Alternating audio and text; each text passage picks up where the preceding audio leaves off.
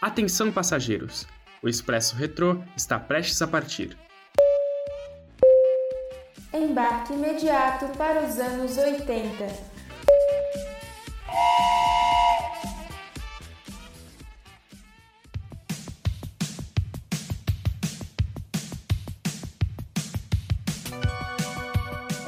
Passageiros! Sejam muito bem-vindos para mais uma viagem do Expresso Retrô. Hoje, as maquinistas somos eu, Marina Soares, e a minha colega Dominique Nobre.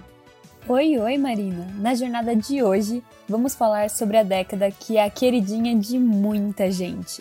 Os anos 80 chegaram no Expresso Retrô e pode ter certeza que vamos te mostrar tudinho o que rolou de mais importante no Brasil nesse período. Como sempre, vamos adentrar no território da política, da música, do cinema e, obviamente, dos esportes. Tudo isso em um moonwalk de respeito para voltar no tempo em alto estilo. Então bora, aumenta o volume e se prepara para essa excursão. O Expresso Retrô está no ar. Atenção! Esta viagem pode causar fortes náuseas e sintomas de nostalgia.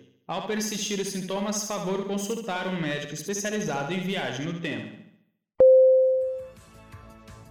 Saindo dos anos 70, a gente jura que as coisas vão melhorar na esfera política, não é? Pois é, mas o Brasil nunca tá para brincadeira. A famosa década perdida veio para mostrar que, mesmo nos anos 80, o país ainda estava saindo dos trilhos. Roda o quadro produção. Caros passageiros, por favor se segurem firme porque o trem está saindo dos trilhos.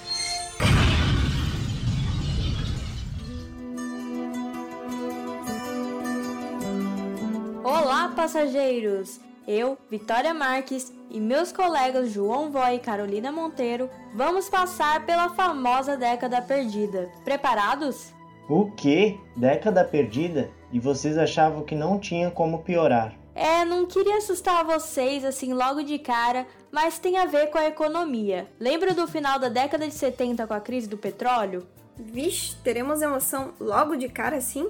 Bom, apesar da política nacional dos anos 80 não ter sido tão fácil, tiveram mudanças boas também. Antes de começarmos, vamos refrescar um pouco a memória de vocês. No final dos anos 70, o presidente João Figueiredo havia decretado perdão político para quem era perseguido pelo regime.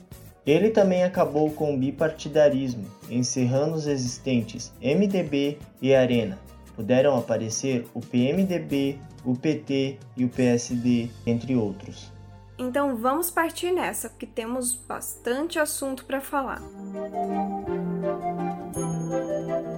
Nos primeiros anos da década de 80, algo inédito já acontecia: eleições municipais e estaduais diretas. Só não tinha ainda eleições diretas para presidente da República. Foi aí que surgiu o movimento Diretas Já, entre 83 a 84. O povo se manifestou nas ruas pedindo para que o presidente a ser eleito em 85 fosse escolhido pela população. Praça da Sé lotada, em São Paulo, no dia do aniversário da cidade, com as ruas vizinhas cheias. No palanque, mais de 400 pessoas, entre deputados, prefeitos e muitos artistas. Escute um trecho do locutor Osmar Santos na manifestação.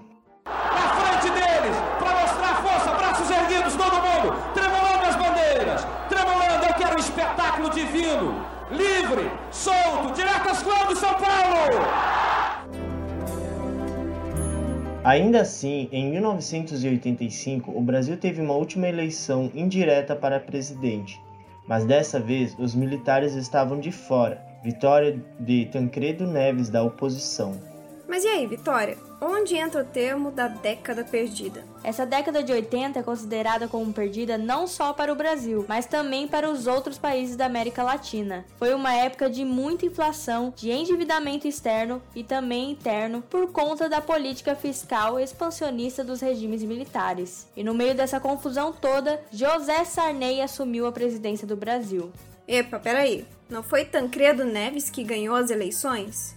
Pois é, Carol. Tancredo ganhou sim, mas infelizmente ele passou mal um dia antes de sua posse, precisando ser internado em Brasília. Tancredo veio a falecer no dia 21 de abril de 85. Lamento informar que o excelentíssimo senhor presidente da República, Tancredo de Almeida Neves, faleceu esta noite. Foi um choque para a população. Na época, milhares de pessoas prestaram suas últimas homenagens e ele é lembrado até hoje como o primeiro presidente civil eleito após a ditadura militar. Nossa, que situação!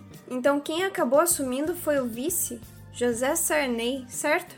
Mas ele não era antigo aliado dos militares? Ai não, lá vamos nós de novo. É, e rolou um clima de desconfiança, mas Sarney tinha um objetivo muito claro. Ele precisava combater a enorme inflação. Vocês acreditam que chegava a 80% ao mês? Pois é, os produtos chegavam a quase dobrar de preço de um mês para o outro por conta da inflação. Para controlar isso, Sarney instituiu vários planos econômicos. O primeiro foi o Plano Cruzado, em 86, com o intuito de congelar os preços. Nos anos seguintes, Sarney ainda criou outros planos, mas mesmo com o Cruzado 2, o Bresser e o Verão, a inflação não foi controlada. A situação só iria melhorar em 1990, com o Plano Real. É, a democratização do país foi um caminho árduo, mas lá atrás, em 85, Tancredo já tinha dado o pontapé inicial para produzir a segurança fundamental da nação.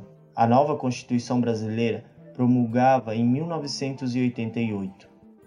A Constituição brasileira é uma das maiores do mundo, mas entre os diversos artigos existem as cláusulas pétreas. Elas não podem ser alteradas para assegurar os direitos mais fundamentais e evitar o retrocesso institucional. Podemos citar que não podem ser feitas alterações no voto, que é secreto, universal, periódico e direto. Opa, peraí! Voto direto? Sim, a nova Constituição brasileira firmou as eleições diretas. A primeira eleição direta do país foi em 1989. O ganhador foi Fernando Collor, que assumiu em 90. Quase entrando nos trilhos, né? Hum, mais ou menos. Só que aí já é outro assunto. Então fica para a próxima. Na década de 90, aconteceu um bafafá que nem te conto. Fique ligado na próxima edição. Eu sou Vitória Marques. Eu sou João Voia. E eu sou Carolina Monteiro. Enquanto passamos o controle para os maquinistas do Expresso Retrô, ouçam pelas tabelas de Chico Buarque, de 84. Ando com minha cabeça já pelas tabelas claro que ninguém se toca com minha aflição. Olha, Marina, não sei você, mas eu só tenho a agradecer a querida Constituição de 88. Ah, com certeza, Dominique. E mesmo com essa Constituição, ainda não conseguimos voltar para os trilhos em pleno 2021. Pois é, e que vergonha pensar que o Brasil só teve a primeira eleição direta em 89. Mas vamos deixar essa cota de sofrimento para depois e vamos se alegrar e sorrir um pouco. Estamos precisando mesmo. Sem mais delongas, vamos falar da música dos anos 80? Vamos sim, Marina. Se na política esses foram os anos perdidos, pode ter certeza que na música as coisas foram bem diferentes. Então bora botar esse jukebox pra tocar. Som na caixa, maquinista. Viva bossa, sa, sa. Próxima parada, estação Jukebox. Olá,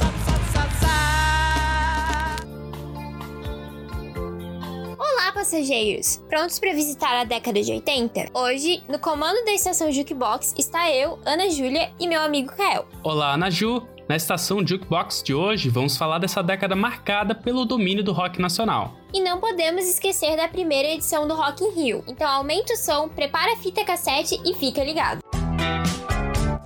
A explosão do chamado B-Rock foi tão grande que até hoje os anos 80 são conhecidos como a era de ouro do rock nacional. Durante os anos 80, novas bandas e artistas surgiram, criando um movimento que lutava pela redemocratização e mudanças no Brasil, além de pregar a liberdade política nas letras de suas músicas. As letras refletiam o estado de transição entre ditadura e democracia que o país enfrentava, com o início da abertura política, os artistas tiveram maior liberdade para criar música sem sofrer censura, como acontecia nas décadas anteriores. É isso mesmo, Kael. Com as músicas, a juventude brasileira podia reivindicar seus direitos e o desejo por um país melhor, onde a liberdade de expressão fosse valorizada. Inspirada pelo punk, pós-punk e new wave, a famosa geração 80 era formada por bandas de todas as regiões do país. O Rio de Janeiro foi um dos centros de repercussão, com grupos como Paralamas do Sucesso, Blitz e Kid Abelha. Come on, kids! Aliás, foi no Rio que surgiu o Barão Vermelho, uma das bandas que se tornaram a cara do B-Rock e nos revelou um grande aço da música, ele mesmo, o Cazuza. O cantor iniciou sua trajetória com a banda, emplacou hits como Bete Balanço e Pro Dia Nascer Feliz. Em 1985, Cazuza decide seguir carreira solo, gravando no mesmo ano seu álbum de estreia Exagerado. O LP originou sucessos como Codinome Beija-Flor e a faixa título Exagerado.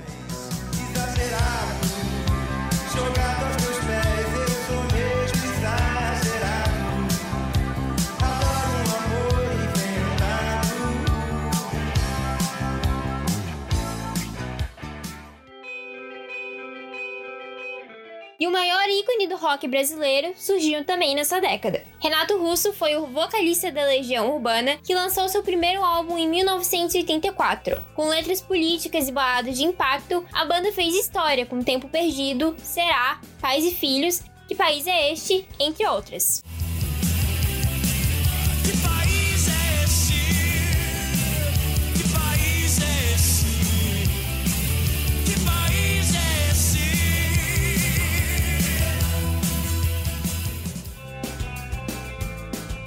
Realmente, Anaju, o quadro de hoje seria um verdadeiro tempo perdido se não falássemos de Legião Urbana. Mas quem um dia irá dizer que não existe razão nas coisas feitas pelo coração?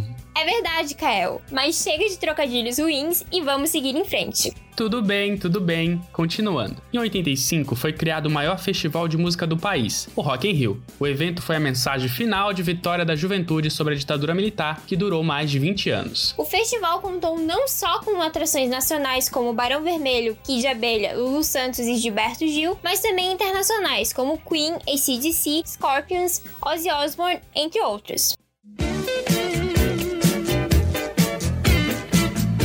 Outro estilo que também fez sucesso foi o pop. O gênero usava instrumentos como saxofone, teclados, sintetizadores e baterias eletrônicas. Um dos artistas pop mais marcantes que surgiu nessa década foi Lulu Santos, dono de sucessos como Tempos Modernos de 1982. Hoje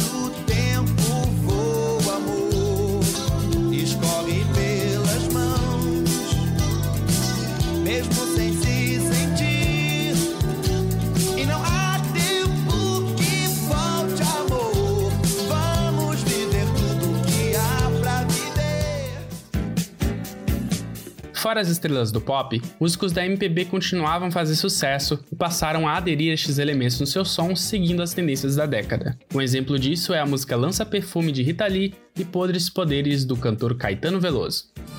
Será que apenas os hermetismos pasquais, os tons, os mil tons, seus sons e seus dons geniais, nos salvam, nos salvarão dessas trevas e nada mais? Enquanto os homens exercem seus podres poderes, E matar de fome, de raiva e de sede. São tantas vezes gestos naturais. O final da década também marcou o começo da popularização do sertanejo. O gênero teve seu pontapé com sucesso como Vá com Deus da cantora Roberta Miranda. Outro clássico é Fio de Cabelo, dos queridos que adoram negar as aparências e disfarçar as evidências, Chitãozinho e Chororó. Ela que existe um fio de cabelo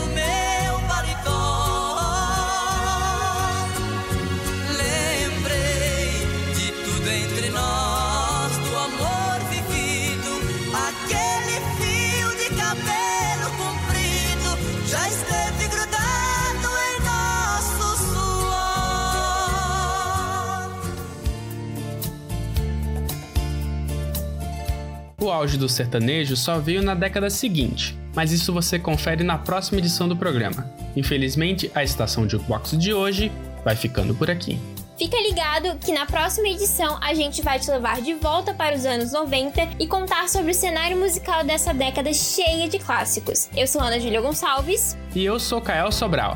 Continue a bordo do Expresso Retrô.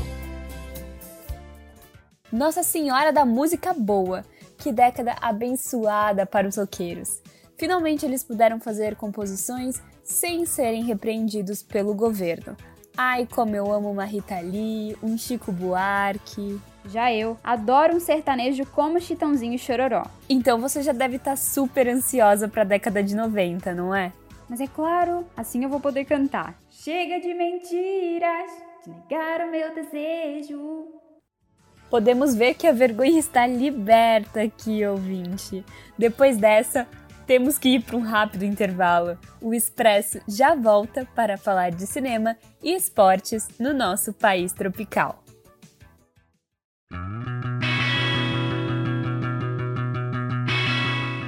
Você está ouvindo Rádio Ponto. Continue ligado na programação.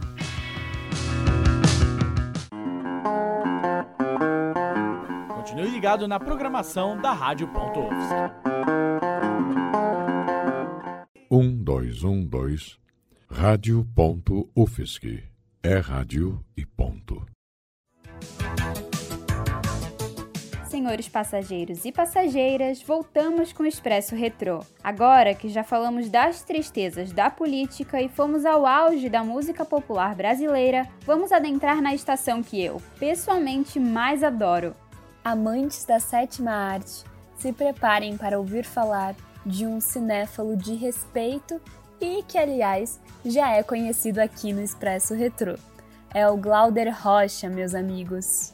Se você ainda não ouviu falar sobre Glauber, nós te recomendamos dar uma passadinha no nosso programa sobre os anos 60. Claro, depois que você terminar a sua viagem aos anos 80. Certeza que você vai gostar.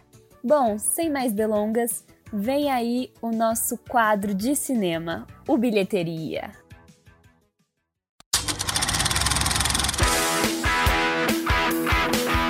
Luz, câmera e bilheteria.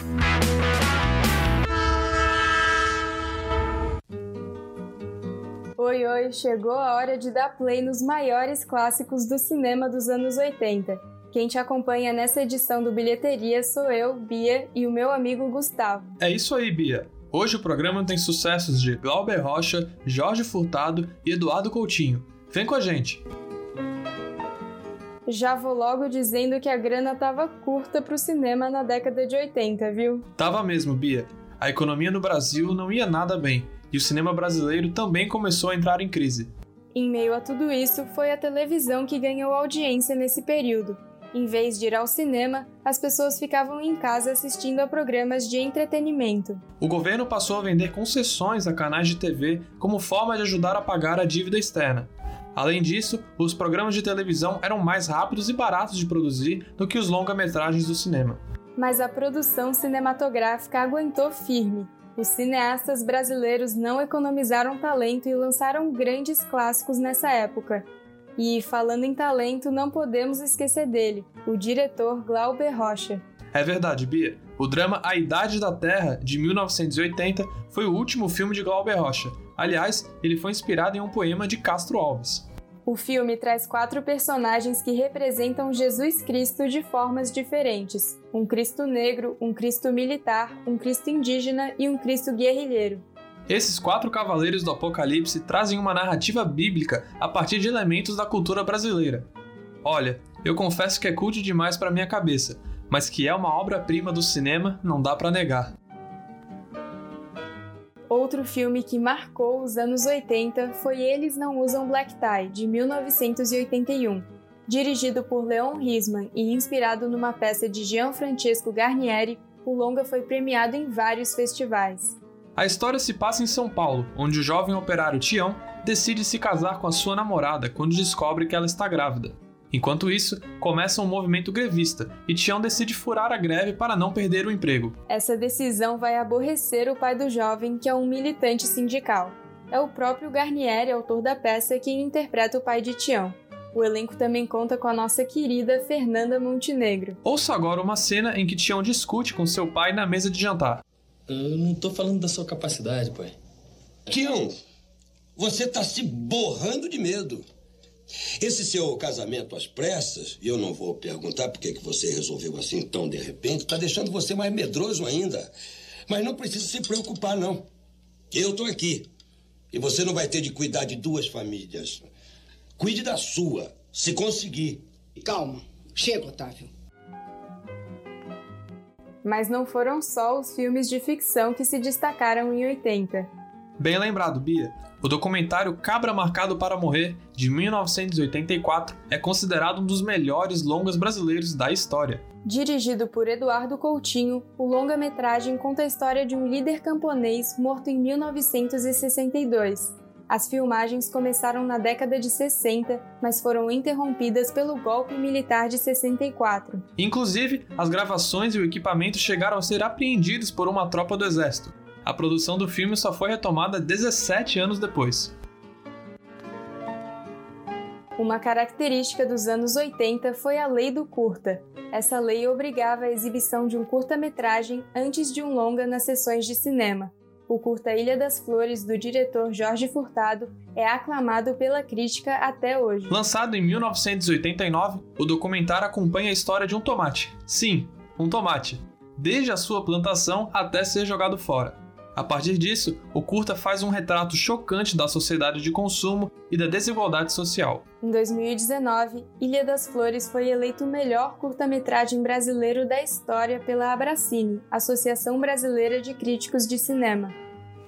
O tomate, plantado pelo Sr. Suzuki, trocado por dinheiro com o supermercado trocado pelo dinheiro que Dona Anete trocou por perfumes extraídos das flores, recusado para o molho do porco, jogado no lixo e recusado pelos porcos como alimento, está agora disponível para os seres humanos da Ilha das Flores. É, Bia, para quem estava em crise nos anos 80, até que o cinema brasileiro mandou bem. Isso é porque você ainda não viu a crise que vai chegar na década de 90. Mas isso já é conversa para a próxima edição do Bilheteria, né? Obrigada pela companhia nessa viagem. Eu sou Beatriz Rode. E eu sou Gustavo Córdova para o Expresso Retrô. A gente se vê na década que vem.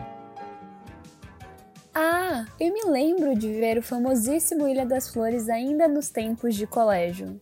Mas tem uma coisinha que eu lembrei sobre esse documentário. Na verdade, grande parte do curta foi realizado não na Ilha das Flores, mas sim na Ilha Grande dos Marinheiros. Não acredito que a minha infância toda e parte da minha vida adulta foram uma farsa. Pois é, mas segura aí o fôlego que a década de 80 foi cheia de surpresas no mundo do esporte. Então vamos partir para a ação. Solta o trem-bola!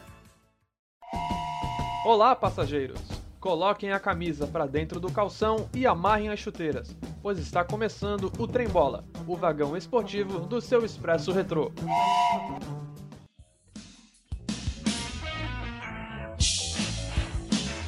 E aí, passageiros, tudo jóia? O Trem Bola tá começando. Eu sou o William. E eu, Lucas.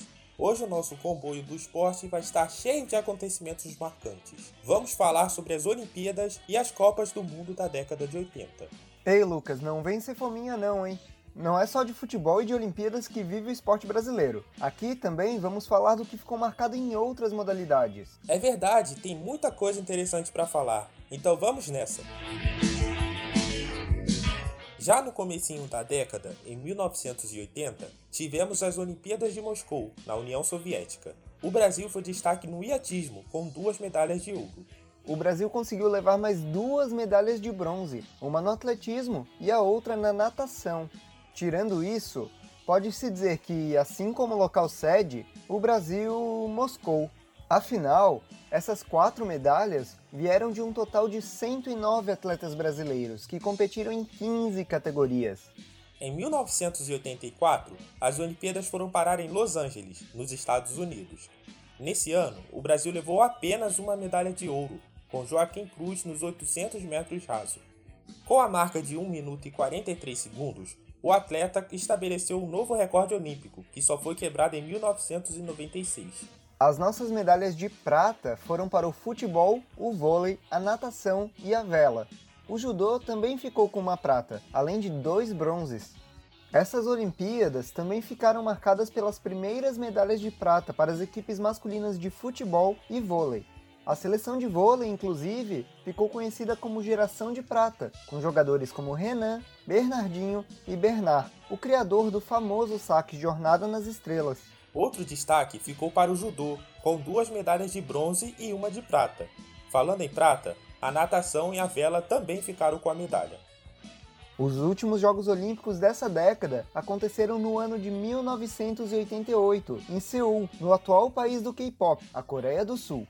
O judô dessa vez conseguiu uma medalha de ouro com o atleta Aurélio Miguel na categoria meio pesado. Novamente, Joaquim Cruz conseguiu uma medalha no atletismo, a de prata. O outro prata ficou por conta do time de futebol. Um resultado amargo, pois o time que contava com nomes como Tafarel, Romário e Bebeto era considerado o grande favorito para o ouro olímpico. Agora, sobre as medalhas de bronze, o Brasil conseguiu três: duas na vela e uma no atletismo. Agora chegou um dos momentos mais dolorosos de hoje. Vamos falar de Copa do Mundo. A primeira Copa da década foi realizada em 1982, na Espanha, e a seleção brasileira contava com timaço, não é, William? Pois é, Lucas. O Brasil contava com craques como Falcão, Sócrates e Zico, e todo esse talento era comandado pelo saudoso Tele Santana. Até hoje, essa é uma das escalações mais populares da história da seleção canarinho. É, mas infelizmente apenas nome não ganha jogo, né? A seleção até passou o trator nas primeiras partidas, mas isso não durou muito. Na partida contra a Itália, bastava um empate para o Brasil chegar às semifinais. Mas foi aí que deu tudo errado. A seleção foi surpreendida e perdeu de 3 a 2, um acontecimento que ficou apelidado de tragédia ou desastre do Sarriá. Esse é o nome do estádio onde a derrota aconteceu. Sem dúvidas, com um time desse, só um desastre para fazer a gente perder essa Copa. Mas tudo bem, o Tetra vem em 86 no México, não é? É, só que não. Mais uma vez, a seleção com grandes nomes como Zico, Sócrates e Careca não conseguiu trazer o título para o Brasil. Pois é, mais uma derrota nas quartas de final. Dessa vez para a França. O jogo ficou em 1 a 1 e o Brasil perdeu nos pênaltis. Quem ficou marcado pela eliminação foi o Zico, que havia perdido uma penalidade ainda no tempo regulamentar. Ouça agora a narração do lance por Luciano do Vale. Vamos lá com você, com você! Defendeu! E palma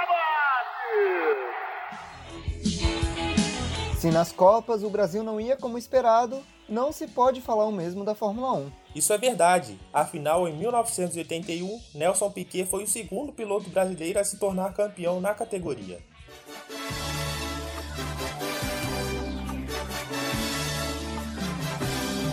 Tan, tan, tan, tan, tan, tan. E desculpa a produção, mas também não é de se empolgar. A década de 80 ainda trouxe outros três títulos da categoria para o Brasil, mais dois de Nelson Piquet em 83 e 87, além do primeiro título de Ayrton Senna em 88. Senna estreou na Fórmula 1 em 84 e para encerrar a década, ele ainda ficou com o vice-campeonato em 89. Essa década também trouxe outros episódios marcantes para o esporte nacional, não é, Lucas? Com certeza. Em 1987, nos Jogos Pan-Americanos de Indianápolis, nos Estados Unidos, a seleção masculina de basquete ficou com a medalha de ouro após bater os norte-americanos numa final histórica. Mas me conta, William, o que teve de tão memorável assim? Então, essa foi a primeira vez na história que a seleção de basquete dos Estados Unidos foi derrotada jogando em casa. O Brasil ainda quebrou sua invencibilidade, que já durava 34 jogos. Além disso, o time da casa nunca tinha perdido em uma final diante de seus torcedores. Caramba, que moral da nossa seleção, hein? Não tinha como encerrar o nosso quadro de um jeito melhor. Concordo. E você, passageiro, o que acha? Se gostou, não deixe de embarcar no próximo Trem Bola. Vamos vibrar e nos emocionar com o esporte brasileiro dos anos 90. Eu sou William Canan. E eu, Lucas da Hora. Até breve! Meu Deus, imagina assistir o Brasil vencer nos Estados Unidos fora de casa? Deve ser uma sensação de orgulho extremo. É, Dominique, a gente tem que reconhecer que o Brasil não é destaque só no futebol. É muita felicidade pra gente, sim. É, senhoras e senhores, ouvintes e viajantes, a viagem de hoje foi incrível. O Expresso Retrô de hoje vai ficando por aqui, mas nós te esperamos na próxima parada. No programa que vem, vamos direto para os anos 90. Se prepare, ouvinte, porque vai ser muito sertanejo, axé, revolução na política e felicidade na Copa do Mundo. Esperamos que você tenha gostado. Até a próxima estação, viajante! A edição de hoje foi produzida pela turma da disciplina de Laboratório de Áudio e Rádio Jornalismo, em 1 de abril de 2021. Apresentação de Dominique Nobre e Marina Soares. Repórteres: Ana Júlia Gonçalves, Beatriz Rode, Kael Sobral, Carolina Monteiro, Gustavo Córdova, João Voia, Lucas da Hora, Vitória Marques e William Canan. Edição de Amanda Carvalho e Matheus Tizen. Orientador técnico Peter Lobo. Assessoria da monitora da disciplina Gabriela Pineda. Orientação da professora Leslie Chaves. A viagem do Expresso Retrô continua no dia 15 de abril. Próxima parada, anos 90. Fique ligado e continue acessando a nossa programação. Rádio.UFSC é rádio, é nostalgia e ponto.